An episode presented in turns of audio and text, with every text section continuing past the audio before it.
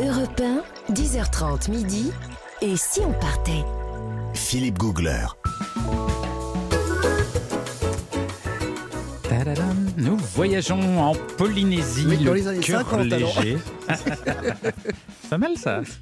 Euh, avec Nathalie Corée et sa gazette de Polynésie Ah. maintenant. Alors, des informations insolites sur le paradis. Alors déjà, j'ai une pensée pour tous ces Parisiens, vous savez, qui partent vivre à la campagne et qui, aux surprises, ne supportent pas le chant du coq. Oui, ça Alors ça, arrive. c'est quand même surréaliste, mais enfin bon, Ah, ça existe, voyez Ouais. Eh bien, figurez-vous que ne faites pas 22 heures de vol pour vous installer en Polynésie, car vous aurez le même problème. la même intolérance au chant du coq. La présence des coqs en Polynésie, c'est impressionnant. Des coqs et des poules, il y en a partout, par milliers. C'est vrai. Hein, c'est vrai. C'est vrai. Ils vivent à l'état sauvage au milieu de la population, en ville, à la plage et surtout, évidemment, dans toutes les vallées de Tahiti. Alors, ce qui est, ce qui est impressionnant, c'est que ce chant du coq fait partie du patrimoine sonore de l'île. Ah bon? Qui l'eût cru? Ben oui, c'est vraiment impressionnant parce que. Alors. Il faut savoir pourquoi, en fait, il y a autant de coqs. Parce que ça a, une, ça a un intérêt. C'est qu'en fait, ça se nourrit de 100 pieds.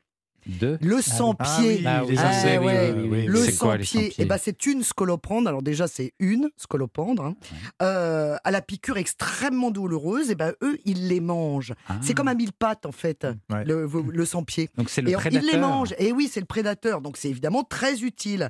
Et alors par contre, effectivement, euh, ah, ça ils mangent, mais par contre ils s'arrêtent, pas de chanter. Et c'est vrai que quand tous ils s'y mettent, ils se relaient tous les uns les autres. C'est vraiment un truc à n'importe quel jour du jour ou de la nuit.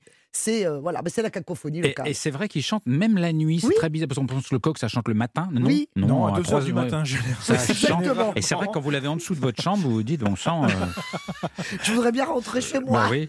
22 heures de vol, hein, je vous rappelle. Bon, alors un point beauté évidemment, un point vainé. Bon, Mhm. alors vainé, vous savez que ça veut dire euh, la femme en polynésien. C'est pas forcément la petite poupée avec euh, le petit, euh, les, les petites fleurs dans les cheveux. Non, c'est la juste femme. la femme. La femme, c'est la vainée. Alors évidemment, comme vous le savez, parce que Philippe, je sais que vous adorez ce concours, il y a eu cinq Miss France qui étaient des Miss Tahiti quand même. hein. Ouais. Donc évidemment, le mythe de la jolie tahitienne a encore de beaux jours devant lui. Alors on révise. 1974, la première, Edna Tepava. La deuxième, 1980, Tilda Fuller, avec une particularité. Elle a démissionné, elle a rendu sa couronne au bout de trois jours de règne. Ah, et pourquoi Ben, parce qu'elle ne se voyait pas vivre un an en métropole. Elle a dit ah non, ça, ça va trop ça m'étonne pas, ça. Ouais, ouais. Alors 1991, Ma- Maëva Georges et 1999, Mariva Galanter, bien sûr, et depuis 2019, Maïmalama Chavez, bien sûr. Alors le mythe de la vainée, d'où ça sort? Ben, Vous l'avez évoqué tout à l'heure. C'est vrai que ça date de 1768 quand Bougainville, après plusieurs mois de navigation avec tous ses marins, accoste en Polynésie. Et il découvre les vainés, c'est-à-dire des jeunes femmes dénudées aux longs cheveux noirs. Et le malentendu commence. Parce que là-bas, à l'époque, la nudité, ce n'était pas du tout impudique. Elle vivait comme ça, le vêtement était végétal. Donc évidemment, l'autre, il s'est dit, Hum, la polynésienne, et voilà, le malentendu commence. Évidemment, Gauguin, avec Gauguin, ça va pas s'arranger. Bref, la légende devient cliché et le calendrier 2022 nous prouve que bah, ça n'a pas beaucoup changé puisque nous avons des jolies jeunes femmes en bikini, cheveux lâchés, couronne de fleurs et eau transparente, évidemment. Maintenant, il faut savoir quand même qu'en Polynésie, les femmes, elles travaillent, elles sont pas toutes sur la plage en bikini. et surtout, bon à savoir, elles sont beaucoup plus diplômées que les hommes en Polynésie. Oui, et même beaucoup plus diplômées qu'en métropole. Donc, vous voyez, bon. Mais enfin, je vais quand même vous donner quelques petites indications, car je sais que vous, vous êtes très sensible au port de la fleur de tiaré. Oui, Car ça, c'est important, c'est un code, c'est pas du tout folklorique, c'est encore très courant à ouais, c'est vrai. Mais oui, C'est vrai qu'on- quand on arrive, on a l'impression que c'est pour les touristes, mais pas du tout. Non, c'est non, vraiment. c'est ouais, Ah ouais. c'est du un, un bijou floral. Mais alors, est-ce que vous savez exactement comment ça se porte? Sur l'oreille. Sur- bah À oui, ça- gauche ou à bah, droite ou, ou sinon euh, sur l'oreille. C'est vrai, mettent une Alors fleur oui. sur Ah, l'oreille. c'est pas dans la narine, hein, Philippe. Il- Non, mais il a raison, il a raison. Alors, la fleur de tiaré, je vous rappelle, c'est c'est 5 à 9 pétales magnifiques, ouverts, une fleur blanche en général, mais qui peut être légèrement jaune. Alors, c'est le symbole de la pureté, du romantisme et de l'amour. Mais alors, ça se porte sur l'oreille. Il a raison.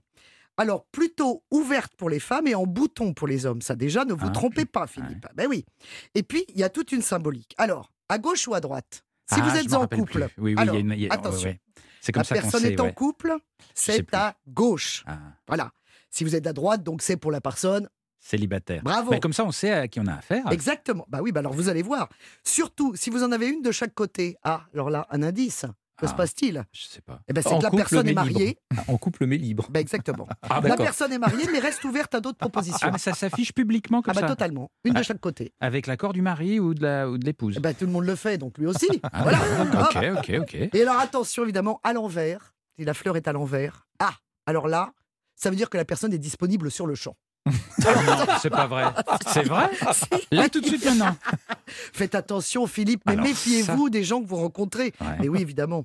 Enfin, en tout cas, c'est, effectivement, c'est pas du tout folklorique, c'est vraiment quelque chose qu'on porte. Ouais, ouais, c'est vrai. Enfin, encore faut-il savoir le porter. Alors, une bonne nouvelle également, le monoeil a 30 ans. hein. Alors, le monoeil d'origine, d'appellation d'origine contrôlée, le monoeil de Tahiti, c'est un des très rares produits cosmétiques qui a une validation euh, appellation d'origine contrôlée. Et ça fait 30 ans cette mais c'est quoi le monoeil exactement? Alors le monoeil, eh ben, c'est une huile de... C'est En fait, on effleure des fleurs de tiare, on les met dans une huile de copra issue de la noix de coco polynésienne, et là, on en fait cette fameuse huile de, co- de, de, de- de monoeil. Mais alors, pour qu'elle elle ait cette appellation, il faut d'abord que les noix de coco aient séché au soleil pendant une semaine au moins avant l'extraction de l'huile. Ensuite, que les de... Les fleurs... Les fleurs... Les fleurs, vivant les vacances, les fleurs de tiare doivent être cueillies au stade de bouton et utilisées fraîches au plus tard dans les 24 heures. Évidemment, si vous achetez de l'huile de monoeil non, euh, non appellation d'origine contrôlée, qu'est-ce que vous allez avoir? N'importe quelle huile. n'importe quoi. Et alors, des, et des parfums, Et les des parfums, évidemment. ouais. Voilà. Donc il faut faire extrêmement attention. Il y a un minimum de 10 fleurs de, de tiare par litre. Donc c'est vraiment important. Et, et surtout, alors là, il y a une nouvelle utilisation qui est très impressionnante. C'est qu'il y a une entreprise locale à Tahiti qui a trouvé une solution innovante pour son camion de livraison. Il roule au monoeil. Ah, pourquoi c'est un carburant? Ah bah oui. Alors figurez-vous que lui s'est rendu compte qu'en utilisant, en fait, il récupère les, les, les huiles impropres justement à la consommation, parce qu'il y a de l'huile rance à un Oui. moment donné. Il a récupéré deux tonnes d'huile impropre à la consommation de monoeil, et ensuite il en a fait un carburant Ah. à base de ce déchet. Donc c'est un biocarburant bien sûr, sans Oui. soufre, sans non toxique, hautement biodégradable bien sûr. Enfin, D'ici qu'on roule tous au monoeil, Alors- il Alors, voilà. Oui, alors j'aurais voulu pousser un cri. Ah Roulons tous au monoeil. Mais non, je ne peux pas parce que bien sûr, ça, il va falloir changer tous les moteurs. Donc pour l'instant, il a trois Bah, camionnettes surtout qui la roulent. quantité de monoeil, ça doit quand même être limité. Bah oui, mais enfin bon, c'est quand même mieux que de l'essence ou du gasoil. Donc, en tout cas, il y a des gens qui réfléchissent, Philippe. Ouais. Donc ça, faut les encourager. Donc moi, je dis bravo. En tout cas, bravo, bravo. Très je bien. les embrasse. Je vais Mais- couvrir d'huile de monoeil. D'autres, d'autres, euh, c'est fini? Ah, si vous en vouliez encore Ah une non, non, mais je voulais, je voulais l'avis de, de, de Caroline. Euh, moi, c'est parce qu'il y a quelque chose dont on n'a pas beaucoup parlé, parce que là, on, on, évoque les, traditions, les habitudes en Polynésie, mais on n'a pas beaucoup parlé des Polynésiens, Caroline. Vous qui êtes euh, géographe passionné de Polynésie depuis 20 ans et en ligne avec nous. Euh, moi, je, trouve que sur place, avec les Polynésiens, il y a une forme, et on le ressent tout de suite, de, douceur qui s'installe quand on parle avec eux. Même dans la façon de parler un petit peu lente, comme ça, etc. De douceur et, en même temps des sentiments assez forts. Comment vous décririez ça, vous?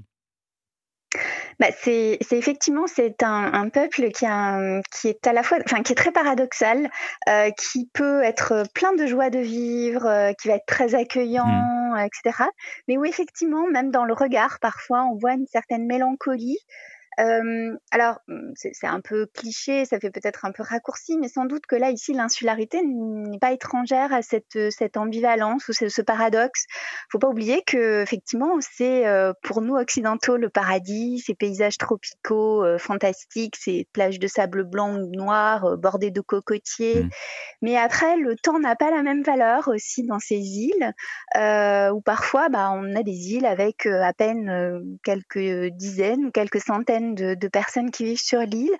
Donc je pense qu'il y a aussi cette, cette insularité, elle est parfois pas si simple à vivre. hein, euh, les- euh, on est un peu loin de tout, donc euh, je pense que parfois cette mélancolie, elle est peut-être liée à cette insularité aussi, oui. Ouais. Et puis l'histoire aussi de ce, ce territoire. Je crois que vous en parlez très bien. C'est ce, ce- ce subtil mélange qu'on qu'on ressent tout de suite quand on arrive et qu'on a du mal souvent à interpréter.